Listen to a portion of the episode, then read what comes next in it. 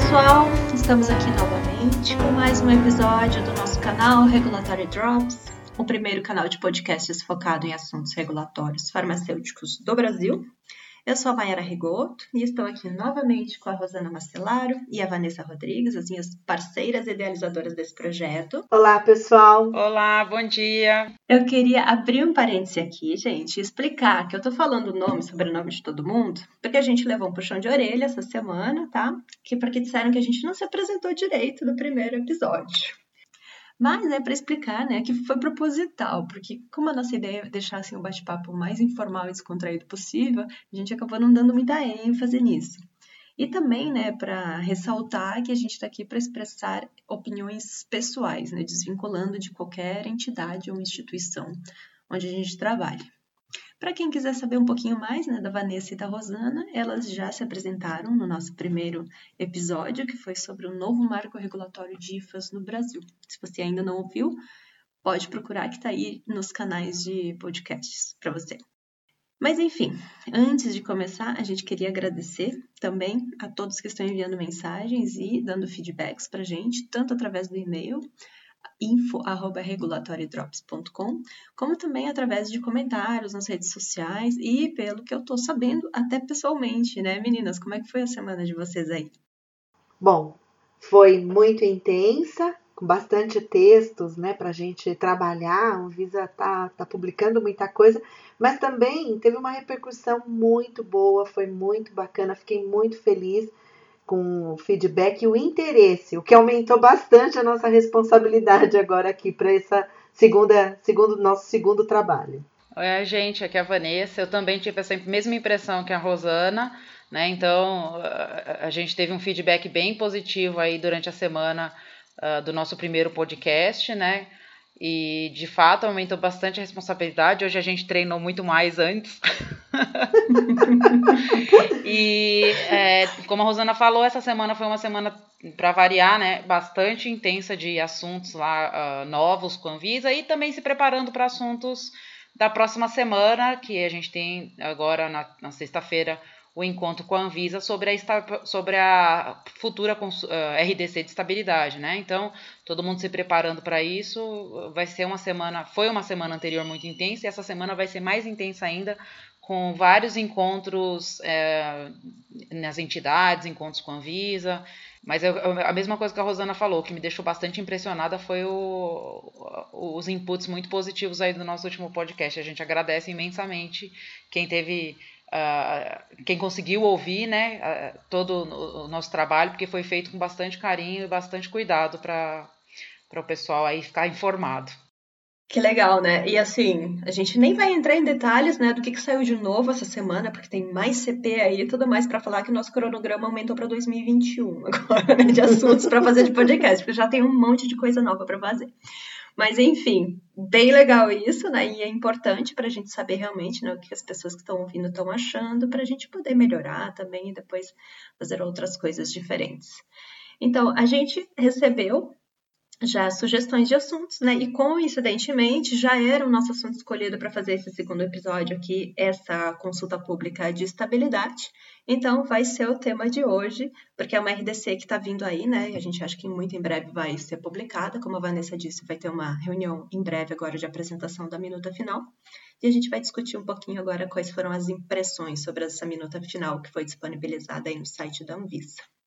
Então, para contextualizar, né, essa CPA 453, que aconteceu no início do ano passado, né, 2018, e está vindo aí para substituir a RE número 1 de 2005, que é aplicável a medicamentos, ou seja, né, tem 15 anos de existência praticamente, e também a RDC 45 de 2012, que é a de insumos farmacêuticos ativos. Então, para contextualizar um pouquinho, né, para o pessoal que está ouvindo e quer entender o tamanho do impacto dessa atualização. Rosana, qual a importância de um estudo de estabilidade aí num processo regulatório? É muito importante. É, um estudo de estabilidade ele pode, inclusive, é, ser tão impactante se os critérios forem distintos entre as autoridades que às vezes eles podem viabilizar um projeto que a empresa estivesse estudando para trazer para o país ou para exportar.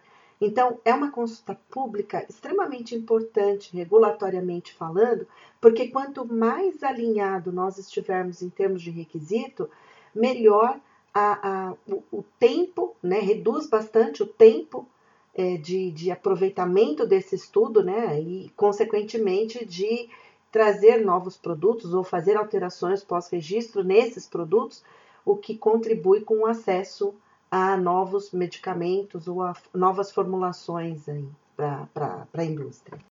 É, e uma coisa que eu gostaria de deixar como um ponto positivo bem importante dessa norma logo de cara, né, colocando isso que a Rosana uh, mencionou, essa necessidade de, de, adequação, de alinhamento às normas internacionais, é que a gente via um, impacto, via um impacto muito grande do uso de três lotes diferentes de IFA, né?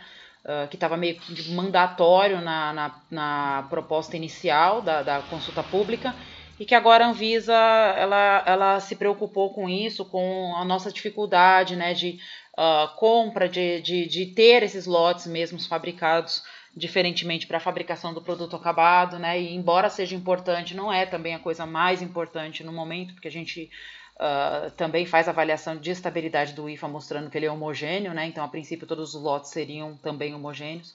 Isso foi excluído da norma, então, é, como isso já não era necessário internacionalmente, né? Isso também uh, vai de encontro com o que a Rosana está falando, né? De alinhamento e reaproveitamento de estudos uh, de, de, produtos uh, fabricados internacionalmente que possam ser trazidos para o Brasil para melhoria do acesso. Temos um ponto positivo, então. Vamos fazer um score aqui de pontos positivos e pontos negativos. Então, vamos lá. A gente espera que tenha bem mais pontos positivos mesmo. Mas deixa eu fazer uma pergunta, então. Baseado na minha leitura que eu fiz do relatório de, de análise de contribuições da CP. E um dos pontos que o pessoal reclamou bastante na análise de impacto regulatório, lá do fim do formulário da consulta pública, foi quanto à questão, as críticas em questão a, ao aumento de número de informações que têm que ser geradas e apresentadas nos relatórios de estudo de estabilidade, né, número de testes, etc.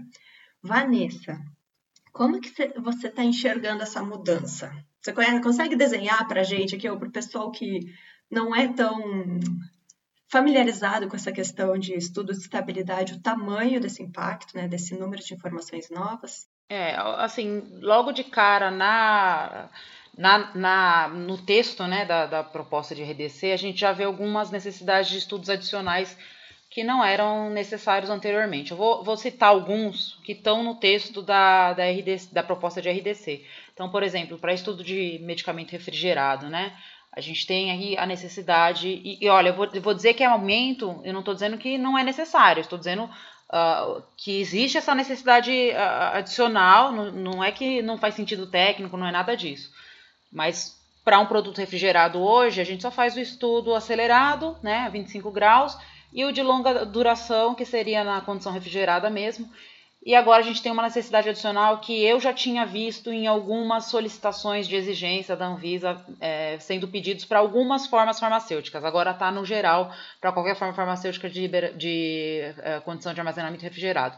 Então você tem que fazer uma avaliação uh, se, se, se, aquele medicamento sai fora do, do, do, né, das especificações durante o estudo de estabilidade acelerado, você vai ter que fazer uma avaliação adicional em, em pontos uh, menores, né? Então, em vez de 0, 3 e 6, 0, 1, 2 meses, para ver exatamente em que momento aquele produto sai fora da especificação no estudo de estabilidade acelerado, ou seja, naquele que é 25 graus, zona 4, enfim.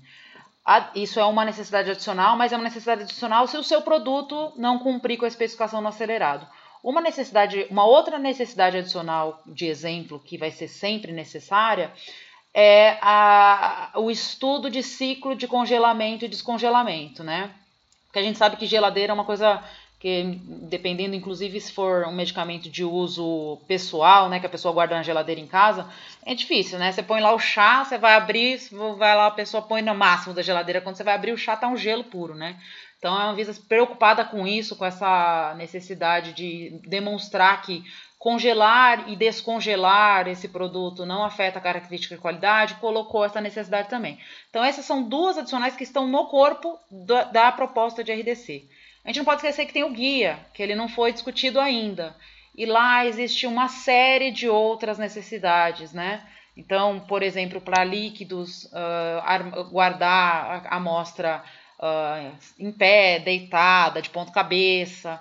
E não é só guardar, né, gente? Então aí a gente está falando de um aumento de necessidade em duas frentes. Uma frente de armazenamento, porque a gente vai ter que ter muito mais espaço em câmara para colocar todas essas amostras para fazer câmara refrigerada, enfim, para fazer todas essas esses estudos e um aumento de análise também, porque uma vez que eu estou colocando isso na câmara, ele tem que ser analisado no contexto daquilo que é, é esperado para aquele medicamento. Então, se for líquido, o contato com a embalagem, se estiver na refrigeração, como eu falei.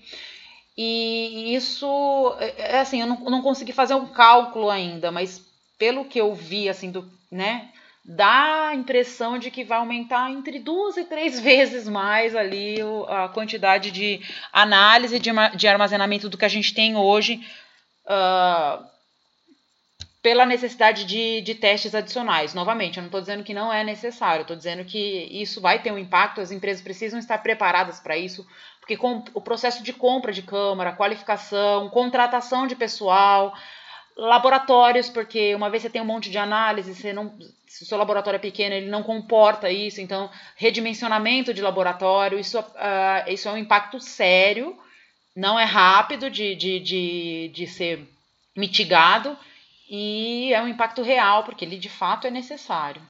Eu queria ressaltar algo que a Vanessa falou, que é muito importante, que é a reavaliação, rediscussão do guia que deveria ser publicado simultaneamente à consulta pública, porque no esquema atual da Anvisa os guias saem com prazo de vigência e abertos a contribuições. Mas eu me lembro que a repercussão era que haviam muitos pontos adicionais no guia que não estavam claros nas normas. Então, acho que nesse caso, dada essa importância do estudo de estabilidade que nós falamos, né, para a, a, a, trazer novos produtos para o país ou poder exportá-los no menor tempo possível, é muito importante que essa discussão do guia seja feita logo em seguida da CP ou em paralelo e antes da publicação. Eu acho que só para destacar. Então, pensando que uh, está em vias de fato, digamos assim, né? Já, vocês já comentaram que vai ter uma audiência pública agora nessa próxima semana. Quinta-feira. Né? Que geralmente é uma prévia de que a RDC está quase chegando, então o ideal seria começar a discutir esse guia agora, né? E realmente publicar tudo junto. Exato. Só quero comentar, fazer um comentário. Uh, o guia, ele, ele, a Anvisa na época eu questionei por que, que esse guia não foi discutido, né? E foi colocado que deveria uh, ser discutido após o texto base, né? Então, agora que a gente está chegando na via, no, consenso do, no é, consenso do texto base, como a Rosana falou, é a hora ideal da gente começar a discutir esse guia já, inclusive começar a colocar alguns pontos agora no encontro. Lógico que não vai dar tempo de fazer tudo isso, porque a CP também tem um texto bem longo, mas no próximo encontro dessa semana aqui, já começar a colocar alguns pontos e essa necessidade urgente dessa discussão desse guia, que ele tem bastante impacto de fato.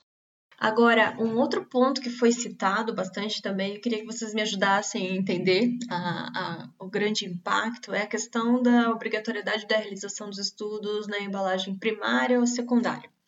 Vocês podem explicar um pouquinho para a gente o que, que é essa discussão, qual é o impacto desse ponto?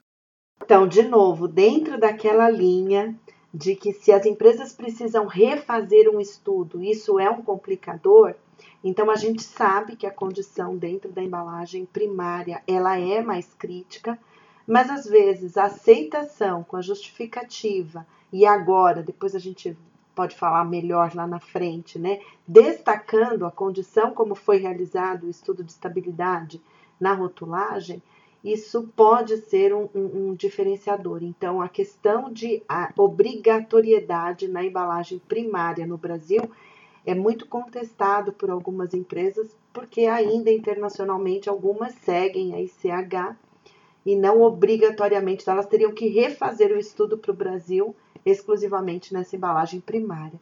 Eu acho que a Vanessa pode complementar, né, Vanessa, explicando aí, inclusive as outras autoridades, o que tem sido feito e, e observado por outras autoridades. É, exatamente. É, é, o que eu tenho visto em experiência própria também é que o contrário é válido, né? Então, uh, agências altamente reguladas têm a tendência de aceitar os estudos de estabilidade em, em embalagem primária uh, para registro internacional. O que não está acontecendo é a gente não está podendo aceitar esses estudos em embalagem secundária. Uh, embora exista aí né, uma discussão sobre alteração do, do ICH, né, do Guia de Estabilidade do ICH internacionalmente para uh, manter essa possibilidade ou colocar como obrigatoriedade uh, o estudo na embalagem primária, como é o caso aqui no Brasil, isso ainda não é fato. O que a Rosana está colocando é, vai acontecer, porque uma vez que fora o conceito é shelf life, né, porque esse é o conceito, e shelf life se entende que uh, a princípio deveria ser mantido na embalagem secundária, essa embalagem sendo protetiva ou não, Uh, o que a gente recebe é estudos de estabilidade com embalagem secundária. E nisso a gente tem que começar estudos novos e é um custo adicional, é um, uh, é, é, um tempo adicional muito grande que é colocado. Então essa questão não é nova, né? Na, no Brasil sempre foi estabilidade em embalagem primária, é, já desde a, RE, da RDC 1 de 2015, de 2005, né? Mas isso sempre teve um impacto grande e, e aí eu acho que é mais o sentido da Anvisa agora como membro do ICH mesmo interferir na, nesse processo internacional, colocando essa necessidade para que as, as agências fundadoras, os, os, os, que são responsáveis pelas revisões dos guias, possam uh, alterar o texto principal do guia lá de estabilidade, que é um guia já bastante antigo, né? Para que a gente tenha esse suporte internacional e com, comece a receber esses estudos também de outras empresas internacionais feitos nas embalagens primárias. Uh, isso é para a gente tem é uma faca de dois gumes, né? Porque de um modo, de uma forma que é, é bom e é o mais crítico, né? Uh, também tem essa, essa limitação.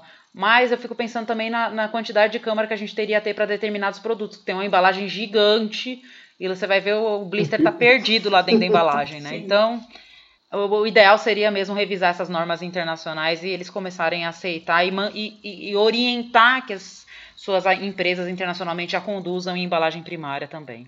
Entendi. Outro ponto polêmico, vou perguntar para a Vanessa agora também, é a questão de análise estatística, né? A gente estava até comentando aí que a gente está querendo mudar de profissão, aí que está na moda a questão da estatística. Esse ponto da estatística ele já tinha sido destacado lá atrás, né, na, como uma da, das grandes discrepâncias entre a norma Brasil e guias do ICH, quando foi feita aquela análise, né, ainda previamente ao Brasil entrar na, como membro da ICH.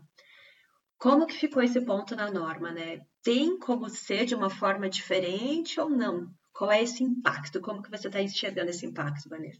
Eu acho que não tem muito como a gente fugir, porque existe um guia do ICH, o Q1E, se eu não me engano, é o Q1E, que é só sobre estatística. É uma vez que a gente. Estatísticas de estudos de estabilidade. Então, uma vez que a gente é obrigado a seguir, né, por ser membro também, uh, esse guia veio para ficar. E não só por isso, porque faz sentido com ressalvas, né, a, a, a análise estatística. Ressalvas não pelo instrumento em si, sim pela dificuldade que a gente vai ter.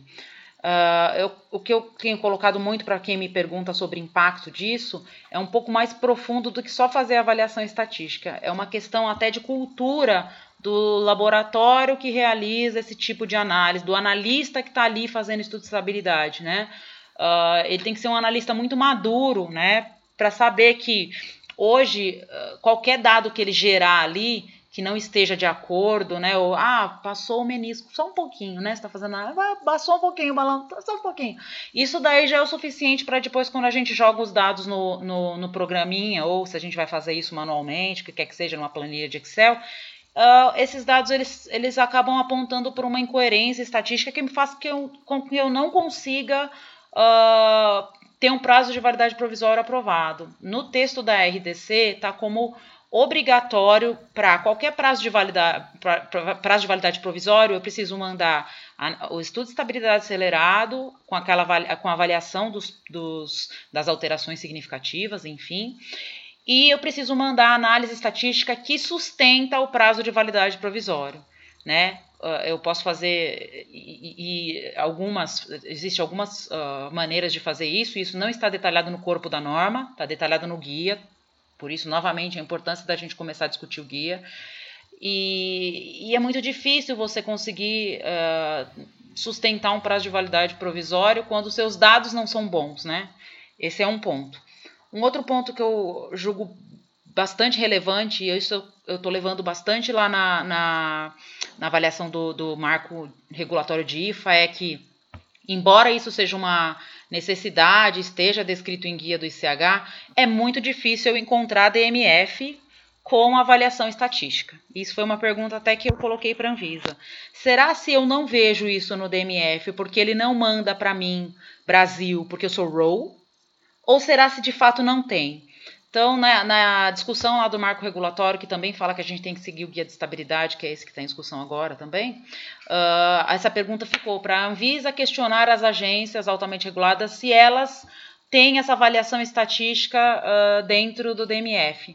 Talvez a resposta seja não, porque o estudo está concluído, o que de fato, na maioria dos casos, é verdade, porque os estudos Zona 2, Zona 4A já estão concluídos quando eles enviam o DMF, o que não é verdade muitas vezes para os estudos Zona 4B, que a gente tem que começar aqui. E aí eu vou ter que, sim, pelo menos para esse, ter uma avaliação estatística uh, para a definição do prazo de validade provisório aqui para o Brasil. Tá? O impacto é bastante grande, mas uh, não, não vejo muita, muita forma de sair disso. Uh, é importante que as pessoas que estejam nesse processo né, de, avaliação, mais do que eu estava brincando com a Mayara e com a Rosana, que eu mesmo pessoalmente fiz dois cursos de avaliação estatística voltados para a indústria farmacêutica e eu não lembro de nada, não sei fazer, não adianta. Eu preciso de um software, eu preciso de um estatístico comigo. E foi aí que a Mayara falou que agora seria legal começar a trocar de profissão, inclusive, ser um estatístico toda hora. Validação precisa de estatística, agora precisa de estatística. Os estatísticos devem estar felizes. Tá em alta, é. Mas mais do que. É lógico, você precisa sempre consultar o estatístico no caso dos. De, antes da interpretação dos dados, porque às vezes os dados são dúbios, né? Você, não, não, você olha, cada lote dá uma variação, você fala, mas e aí? Que que eu, né? Da onde que eu vou? Mas mais do que isso é saber interpretar aquele dado, a gente que é farmacêutico, né, que não tem a formação estatística, que está ali no dia a dia, garantia da qualidade tudo mais, saber interpretar aquele dado no contexto da vida do produto, das alterações, no caso de pós-registro, no caso de registro, interpretar o dado uh, entre lotes, como a Anvisa coloca, o que é uma tarefa bastante difícil, como eu falei, por conta dessa variabilidade que já é, uh, já vem lá desde as análises, uh, enfim.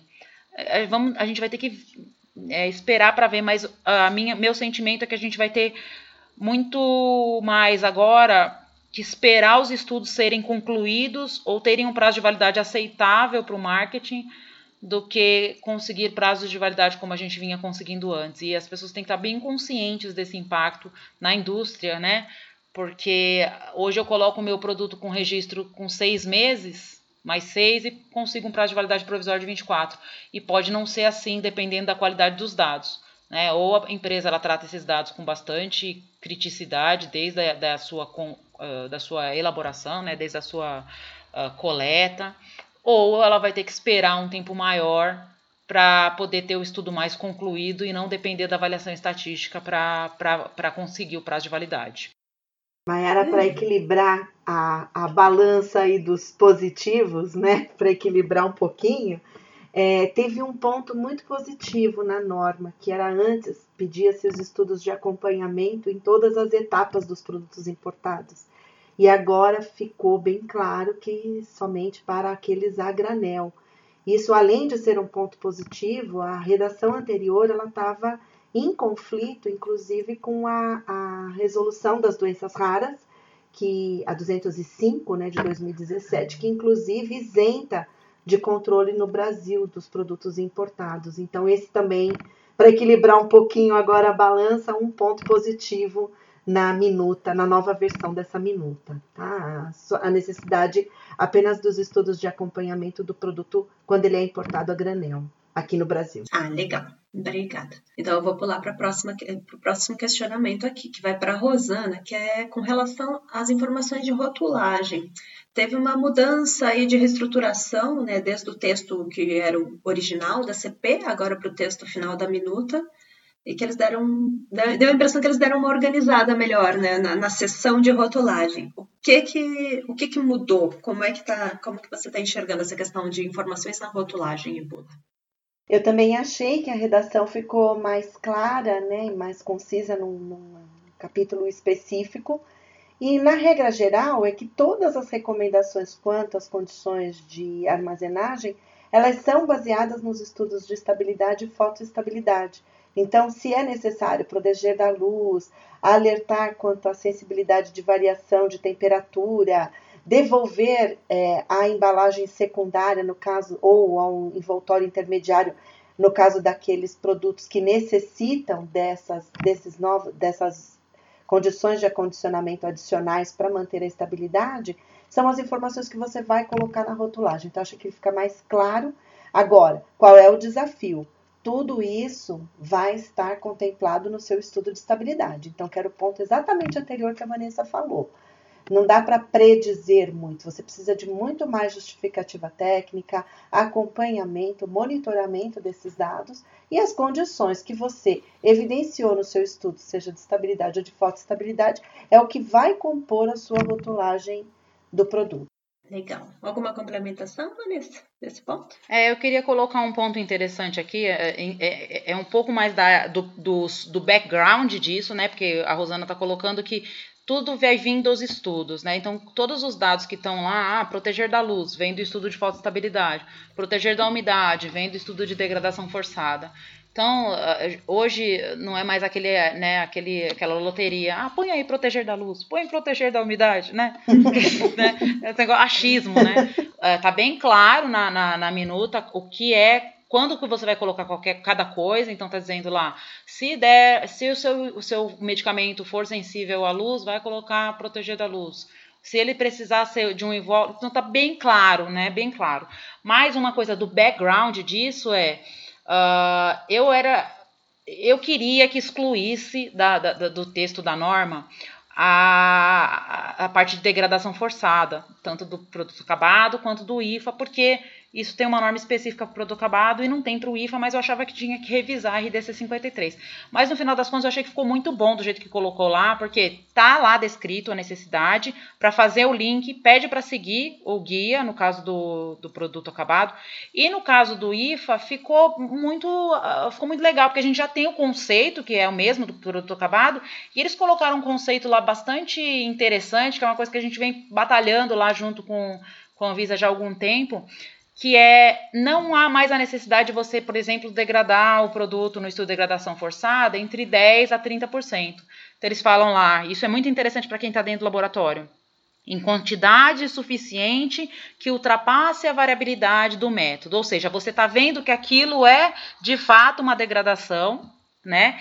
Mas não tem um número, né? Então pode ser 5%, se a variabilidade do seu método for super baixa, né? Pode ser 3%. Você vai justificar, né? Quanto é que é uh, que é o suficiente. Isso é muito importante porque quando a gente tem degradações extensivas, e às vezes 10% é extensivo, a gente perde muito no, na qualidade, não consegue justificar o que é o ponto base da degradação e que é, tem tudo a ver com o estudo de estabilidade, que é a característica indicativa do método de estabilidade, né?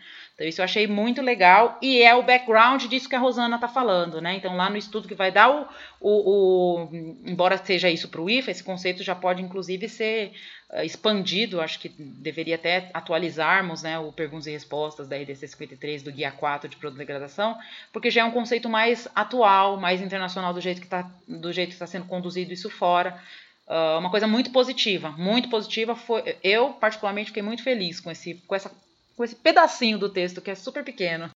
Mais um positivo. Esse corta bom, positivo. E deixa eu perguntar para as duas, então, que eu acho que é mais um positivo também aqui, mas com relação à possibilidade de aceite de estudos da zona 2. E aí, qual é o ganho com isso tudo? Expliquem para nós. É, para a IFA, né, esse, aceite ele é mais para a IFA. Então, o que acontece? Anteriormente, na RDC 45, a gente tinha essa, essa necessidade de fazer o estudo de estabilidade do IFA em zona 4B, né? Sendo que lá fora se conduz em zona 4, zona 2, como a Mayara está falando, e agora veio bem claro que a empresa pode sim se utilizar dos dados da estabilidade zona 2, zona 4, qualquer que seja, desde que ela mantenha, monitore isso, de, o transporte, o armazenamento desse IFA nessa condição. O que faz todo sentido, né? Porque se ele fosse de fato um, um insumo que necessitasse permanecer nessa condição, essa seria a condutiva com ele Então, se a empresa quer investir em manter esse produto nessa condição e não investir em fazer novos estudos, então que ela mantenha isso uh, por meio de monitoramento ou validação de transporte uh, no, no, no insumo farmacêutico aqui quando ele vai ser armazenado. Mayara, vou fazer uma, uma complementação. É importantíssimo só destacar, porque eu recebi um questionamento nesse ah, é? sentido, eu não sei se é geral, como aqui a gente está falando para um público bem variado, então ao olhar aquele anexo 2, não significa que tem que ter uma terceira câmara climática com uma condição diferente. Você pode aceitar esses estudos né, do, do IFA em condições diferenciadas, validando, né, qualificando a sua cadeia de transporte e armazenamento. Então, só um destaque. Tá? Ok, tá? tem várias interpretações aí, pelo jeito. Né? É, a tabela 2, inclusive, como a gente estava conversando, parece que ela tá, tá faltando uma linha ali, né? A gente vai ver na discussão, mas parece que ela tá faltando zona 4B ali. E tem uma condição diferente ali, 30, 70. Tá bem, né? Tá, eu acho que ela tá com uma incoerência ali, eu acho que é um, um, um erro de, de preenchimento mas o texto deixa bem clara essa, essa aceitação, como a Rosana falou, não é para comprar uma câmara nova, não, viu, gente? É para aceitar o estudo e qualificar o transporte, ou fazer monitoramento, porque a Anvisa coloca também monitoramento, né? Um data logger que acompanhe todo e você consiga comprovar, sem sombra de dúvida, que aquele insumo foi mantido durante todo o transporte e armazenamento naquela condição, né? Para você não ter que fazer um estudo novo. É, senão, além de fazer o curso de estatística, também a gente pode vender câmaras climáticas, né? Se não der certo. Olha, tem várias possibilidades. Então, mas olha, olha só, mesmo, no, mesmo, mesmo sem isso, eu acho que a gente poderia vender câmaras climáticas, porque a gente já não falou do, do impacto da quantidade de amostras lá. Olha, lá na empresa a gente faz até uma brincadeira que a gente vai pegar um prédio lá e vai climatizar ele inteiro e vai fazer só prateleira para colocar as amostras dentro, porque é bastante amostra. Gente, é, dependendo né, da quantidade de produtos, aí, meu Deus, vai ser, vai ser algo. E deixa eu fazer mais uma pergunta aqui, vai para Rosana, primeiro, depois a Vanessa complementa. Tempo de guarda de documentos. Deu para ver aí que teve várias interpretações com o texto da CP original e agora eles mudaram um pouquinho na, na minuta final. O que, que vocês entenderam sobre esse ponto? O que, é para fazer aí no tempo de guarda? Bom, para mim a leitura, vou fazer a leitura aqui básica, é, seria a guarda do documento é a vigência do registro desse produto mais o prazo de validade do último lote comercializado. Então, eu entendo que vai incluir aí as grandes alterações, acho que a Vanessa pode complementar isso, mas aí você teria que guardar todos os documentos importantes que foram justificada alguma alteração durante toda a vigência do produto, a ideia, o conceito de ciclo de vida desse produto, mais o prazo de validade do último lote comercializado. Mas eu queria ouvir o que a Vanessa interpretou ou até mesmo que ela vê de impacto. Para mim, parece razoável, mas eu gostaria de saber o que, que você vê de É, eu acho que é mais no conceito do, da forma como está escrito, né? Fala que a gente tem que manter o, a documentação enquanto a, aquela documentação sustentar o prazo de validade do produto, né? E essa, esse conceito do enquanto sustentar o prazo de validade do produto, que é um pouco ambíguo para mim, na minha, na minha percepção. Porque quando eu faço alteração maior no produto, né, naquela que eu tenho que fazer três novos lotes, eu estou descaracterizando aquele meu produto uh, quanto aos resultados anteriores. Então, esse novo produto que eu estou fazendo, ele já não, não é sustentado pelo aquele estudo de estabilidade anterior, né? Ele é sustentado pelo meu novo estudo, né? Então, nesse caso, aquele estudo anterior, enquanto tiver lote no mercado, eu tenho que guardar, uma vez que o último lote daquela condição foi uh, já utilizado, já passou o prazo de validade mais um ano, como as empresas costumam fazer, uh, pode ser descartado. Na prática, isso é difícil de, de, de, saber e controlar, porque você tem que ficar monitorando o que que, uh, qual que é a condição que está atrelada a cada lote que está no mercado, para você guardar ou não. Dentro da garantia da qualidade é mais complexo. Então, o que eu acho que vai acontecer é que vai todo mundo guardar tudo por todo o tempo da vida, enquanto o produto existir, de modo que lá na frente, se um dia acontecer uma catástrofe aqui no mundo, né, um apocalipse, eles vão encontrar documentos na nuvem de lotes fabricados em 1915. Falar, nossa, ou se algum extraterrestre vier aqui, né, vai encontrar os nossos registros de lotes fabricados. A gente não vai, gente, na medo a gente guarda tudo, né? Mas esse conceito ele, ele permite com que você consiga descartar certas documentações quando ela já não é mais aquele produto que está no mercado, né? Vai da empresa ter um controle como que ela vai fazer isso, né? Anteriormente acho que o impacto era maior porque a gente guardava tudo de papel, agora eu acho que o impacto é, é menor, tudo está guardado na nuvem, né? Então acho que esse impacto não é tão grande. E vai muito, isso já vai muito de encontro com a RDC 73, né? Que pede para a gente guardar tudo também de documentação. Então é, nada muito diferente, né? Muito bom. Vamos lá, então. O outro ponto que eu tinha aqui era a questão da discussão em conjunto, né, com o guia de estabilidade, que vocês já comentaram. Então, só fica o reforço aí de que realmente é muito importante, né, que se comece essa discussão quanto antes para conseguir sair junto com a norma, né, senão vai ficar complicado. É, só um complemento. Esse guia, ele não está vigente, tá? Porque todo guia, quando entra em vigência, mesmo que provisória, no período de contribuição, ele fica lá com a data, né? Data da vigência, que é a data que ele foi publicado no site, e o período de contribuição de X, de tanto a tanto tempo. Esse guia, se você olha no site da Anvisa, ele está publicado, mas ele está com as datas tudo como X, X, X, X, X, X. Então, ele não está vigente ainda, né? Só para a pessoa que está preocupada quando o texto da norma entrar em vigor. Ah, mas será que esse guia entra em vigor junto? Aparentemente não, porque ele não está vigente, não, não está não está ainda com data. Mas também pode ser que ele não esteja justamente porque o texto não foi publicado. E a nossa preocupação é que na hora que publicar o texto principal, uhum. publique ele. Ele está com, considerando que foi alterado na norma, ele está com algumas incoerências. Vou citar uma, por exemplo. Logo no começo do guia fala que para registro de produtos uh, você teria que registro, novos registros de produtos, você teria que mandar o longa duração com 12 meses. E agora na, nessa nova norma, uma coisa positiva é que isso só ficou para nova forma farmacêutica e nova concentração, não ficou para registro de novos produtos. O que é uma coisa positiva, mas também é interessante de se pensar, porque ficou só para essas, né? Uh, para essas duas condições. E, lá, e hoje ficou então como é hoje, uh, no, na, no, texto da CP está como é hoje, né? Seis meses, mais seis meses de longa, seis meses de acelerado, mais seis meses de longa, mais avaliação estatística, que é difícil fazer com seis meses, então acaba te puxando às vezes um pouquinho mais, uh, te concedendo prazo de validade provisório conforme a avaliação estatística. Então já está um pouco desatualizado, ele vai ter que de fato ser no mínimo revisado com, base, com vias, uh, vistas ao, ao texto base dessa CP que está sendo discutido agora. Mais um pouquinho de trabalho, não, ainda. não terminou, não terminou o trabalho de estabilidade, né? Mas por último, então, vamos para um tema bem polêmico aqui. Eu não sei não uh, se vai ficar positivo, né? Vamos ver, vamos ver se tem como mudar ainda. Transitoriedade. Transitoriedade né, é um, um tópico que está sempre ganhando mais destaque nas discussões das consultas públicas. E nesse texto aqui, né, pelo que eu percebi, não teve mudança desde a CP original agora para o texto final.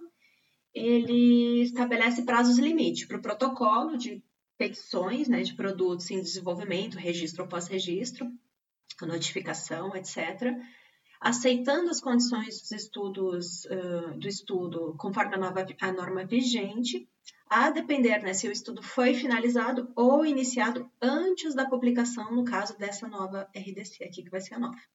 Em resumo, né, pelo que eu entendi, então são 180 dias a partir da publicação dessa nova RDC para peticionar na Anvisa aqueles processos que conduziram os estudos conforme a 01, desde que ele tenha sido finalizado antes da publicação, ou 540 dias a partir da publicação para aqueles uh, processos que uh, foram iniciados antes da publicação. Vai ser suficiente esse prazo? O que, que vocês têm para comentar sobre isso? Não, uh, eu já acho que não é. Esse aí você já pode colocar na, na coluna dos negativos, por enquanto.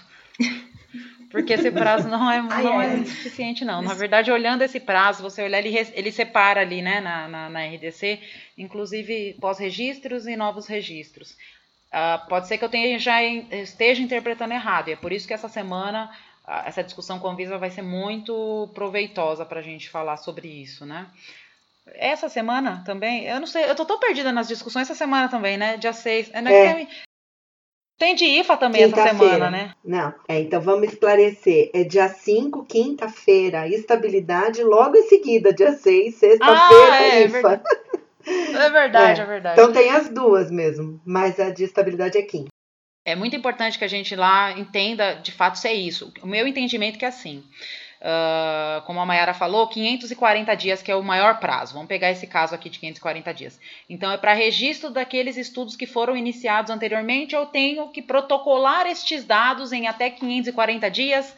Do, não é da, da, da vigência da norma nesse caso, tá? É da fabricação do lote. Ou seja, são 18 meses da fabricação do lote. Então, se eu estou pensando em registro, na hora que, que essa norma entrar em vigência, eu já vou ter estudo já fora desse prazo. Porque não tem nada atrelado à fabricação, à, à vigência da norma, nesse caso dos tal dos 540 dias. Está sim atrelado a o quão uh, velho ou ao quanto tempo esse, esse produto foi fabricado. E a gente sabe que é, isso é difícil porque, por exemplo, se eu tenho um estudo uh, que foi fabricado para registro e ele eventualmente não passou no estudo de estabilidade acelerado e eu estou ainda fazendo bioequivalência, enfim, estudos clínicos, o que quer que seja com, com aquele produto naquela característica, vai passar muito facilmente esses uh, 18 meses, esses 540 dias para eu protocolar isso, ainda que depois da vigência da norma. Na verdade, já passou para alguns casos, na hora que a norma entrar, eu já não vou poder usar esse estudo.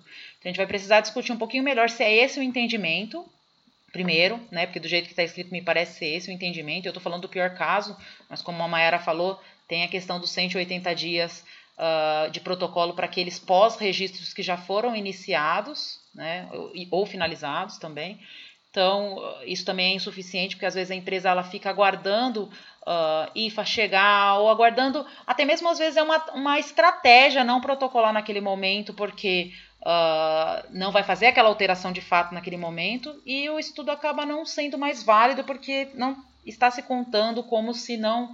Uh, como se tivesse um prazo para protocolar aquilo que foi conduzido em outra, na vigência de outra norma, né?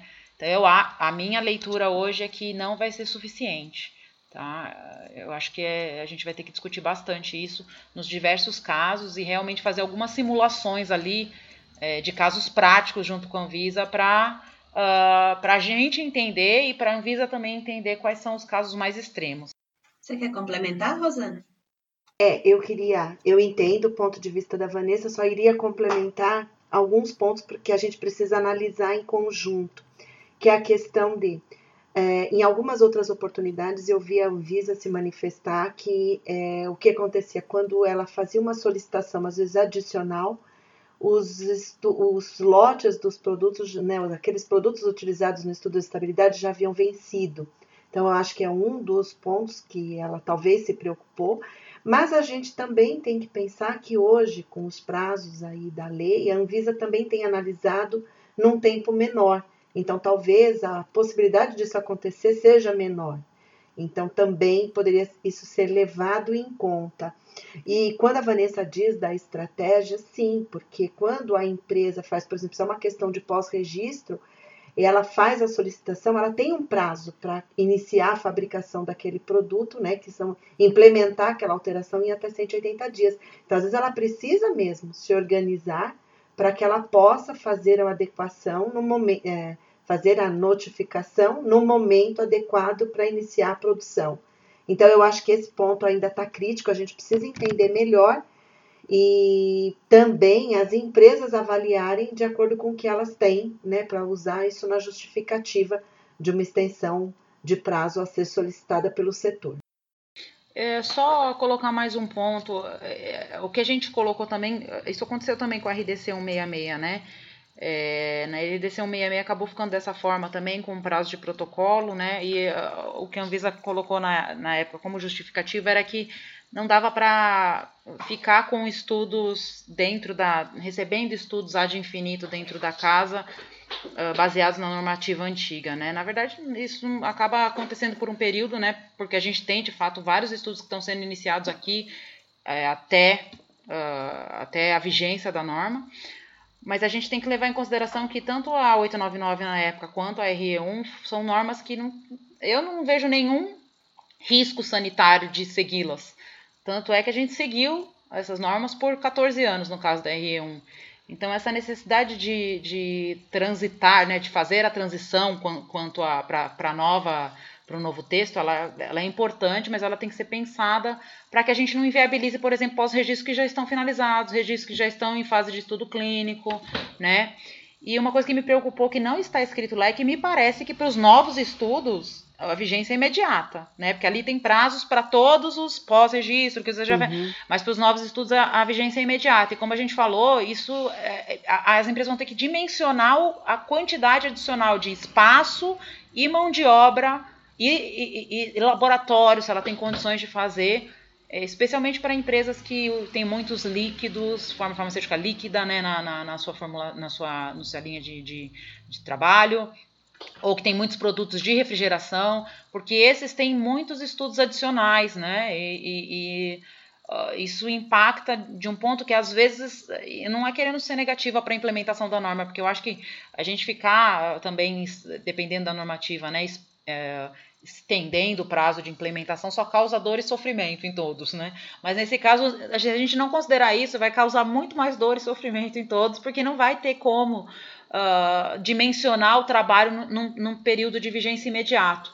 Eu não consigo, por exemplo, a, a, a RDC entrou em vigor, eu, eu escrever um protocolo de um líquido uh, hoje, né, com todas as necessidades adicionais de testes e dizer que, ok, vai caber tudo na minha câmara e tá tudo tranquilo. Então, eu acho que um apelo aí para as indústrias que têm bastante, bastante medicamentos líquidos, injetáveis, que teve uma, um impacto muito grande, porque para comprimidos as coisas teve um impacto, mas o impacto é um pouco menor, não tem estudos adicionais, por exemplo, de contato com a embalagem, tudo isso que vai estar tá lá no guia, né? Uh, começarem urgentemente a avaliar esse redimensionamento de espaço e pessoal, né, para não ser impactado. E isso para as indústrias, né? E para o lado da Anvisa, nas discussões a gente tentar entender uh, esse impacto com essas empresas, principalmente, que elas vão ser os piores casos, né? Para ver se de fato a gente consegue implementar imediato isso, considerando eventualmente necessidade de terceirizar a câmara. Ô, Rosângela, o negócio não é vender câmara, o negócio é a gente comprar uma câmera e terceirizar espaço. é. Isso é, porque olha só, não tem trabalho nenhum, você só põe a sua amostra lá, na hora que o cara pede, você manda para ele, não, não tem problema com o resultado, é nada, entendeu? É só um espaço ali. Vou transformar minha casa numa câmara de estabilidade. A gente vai mudar o podcast agora para novos negócios aqui. Então, é, olha só quantas, quantas ideias de novos negócios. Startups 2021. Mas bem interessante mesmo. Eu acho que esse é o ponto de vista principal dessa questão de transitoriedade, que é realmente tentar balizar né, o que é o essencial, o que, que precisa ser imediato, ou qual é o risco envolvido entre não ser imediato. Porque realmente, né, como a Vanessa comentou, a norma está aí há quase 15 anos, né, 14 anos, e né, tá funcionando, ela não está sendo uh, ruim. Então, por que não pensar melhor né, nesse início de vigência, né, balizando essa questão do, do que, que vai vir de benefício, o que, que vai ser de complicador para quem vai estar utilizando ela. É, e é nenhuma questão de, de complicador, né, também, não é só, não, aliás, né, nem não, não é só uma questão de complicador, é uma questão de adequação, né, a gente não está dizendo assim, ah, não vou fazer, não quero, tire da norma, não, é, na verdade fala, olha, não consigo fazer agora, né, exato. Então é esse complicador imediato que te faz com que você tenha que revisar de fato a, a sua capacidade de atender aquilo, né? Para e quanto tempo você consegue atender aquilo, né? Não é não vou fazer, é eu só consigo fazer em tanto tempo, né? Muito bom. Mas é isso, o que eu tinha separado de tópicos aqui para a gente conversar eram esses. Não sei se vocês têm alguma coisa uh, a mais para comentar, porque realmente é uma norma bem extensa, né? São vários detalhes, a gente escolheu aqui alguns dos principais realmente para comentar para o pessoal. É, eu queria fazer uma, uma sumarização geral, né? É, me pareceu que em relação à minuta anterior, é, a norma ficou muito melhor, essa proposta final ela ficou muito mais positiva, né? Uh, muitos dos, dos, nossos, dos nossos claims a Anvisa aceitou, lógico que eram claims com fundamentação técnica, né? Então foi aceito e foi flexibilizado. Alguns também administrativo, como a questão da, dos três lotes de IFA, né? Que era um complicador, mas de maneira geral ela ficou muito melhor do que o texto original. Óbvio que a gente não pode comparar com a RDC que está aí hoje, né? A RE1. Não dá para a gente comparar. São momentos totalmente distintos, né? Do amadurecimento regulatório, né? É, um comprometimento que a Anvisa teve com o ICH também de se adequar à, à, à normativa internacional, né? Porque entendeu-se naquele momento, quando a Anvisa entrou, que a gente já seguiu o texto base, né? Mas esse comprometimento que a Anvisa teve, agora ela está aplicando. Então não dá para a gente aplicar, comparar com a RE1 e falar, nossa, mas ficou pior. São momentos to regulatórios totalmente distintos. É como comparar, por exemplo, a 893 de, de pós-registro com a 73 hoje. Né? São momentos totalmente distintos. Mas, no geral, a, a, a norma saiu muito melhor do que a minuta que a gente tinha discutido. Eu achei bem positivo alguns pontos, como a gente colocou aqui, vários pontos positivos, várias flexibilizações, e aqueles que a gente achou que ainda não está adequado, se a gente tem um posicionamento técnico para discutir, ainda dá para. Acho, né? Não sei. Vamos ver na quinta, né? Se a gente consegue dar uma discutida ainda com a Visa, principalmente essa questão da transitoriedade, né? Muito bom. É, Mayara, o que eu destaco realmente, né, como a Vanessa falou, essa, essa é a consulta, ou essa norma, ela faz parte do primeiro passo daqueles passos de adoção, de ingresso no ICH, então ela é muito importante. Eu acho que realmente não dá para comparar o que nós evoluímos em termos de tecnologias disponíveis e de conhecimento, então não, é necessária essa, esse aprimoramento em relação à RE1. E o outro ponto, então, que eu só gostaria de ressaltar sobre o ponto de vista regulatório é a sensibilidade deste item no impacto que ele pode significar para as empresas em termos de trazer novos produtos ou exportar novos produtos. Então, aquilo que for relevante sobre o ponto de vista científico, ok. Senão, a gente trabalhar o mais alinhado possível para que isso não dê impacto para as empresas, né? E, e uma vez que não, não vemos aí questões de risco sanitárias envolvidas também. Então, só isso que eu gostaria de destacar. Muito bom. Então, gente, a gente vai ficando por aqui, né? Nosso tempo está estourando. Esse foi nosso episódio de hoje, né, sobre estudos de estabilidade de medicamentos e IFAs no Brasil, né? Essa nova norma que está vindo aí em breve, a gente espera que não antes de discutir o guia de estabilidade, que é necessário ainda. A gente espera que vocês tenham gostado, né, desse episódio. Não esqueçam de mandar os comentários, as dúvidas, as críticas e sugestões para o nosso e-mail, que é o info@regulatoriodrops.com. E era isso. A gente volta na semana que vem com mais um tema aí polêmico de interesse para vocês. Tchau, pessoal. Obrigada, gente. Tchau, tchau. Tchau, pessoal. Tchau, tchau. Até a próxima.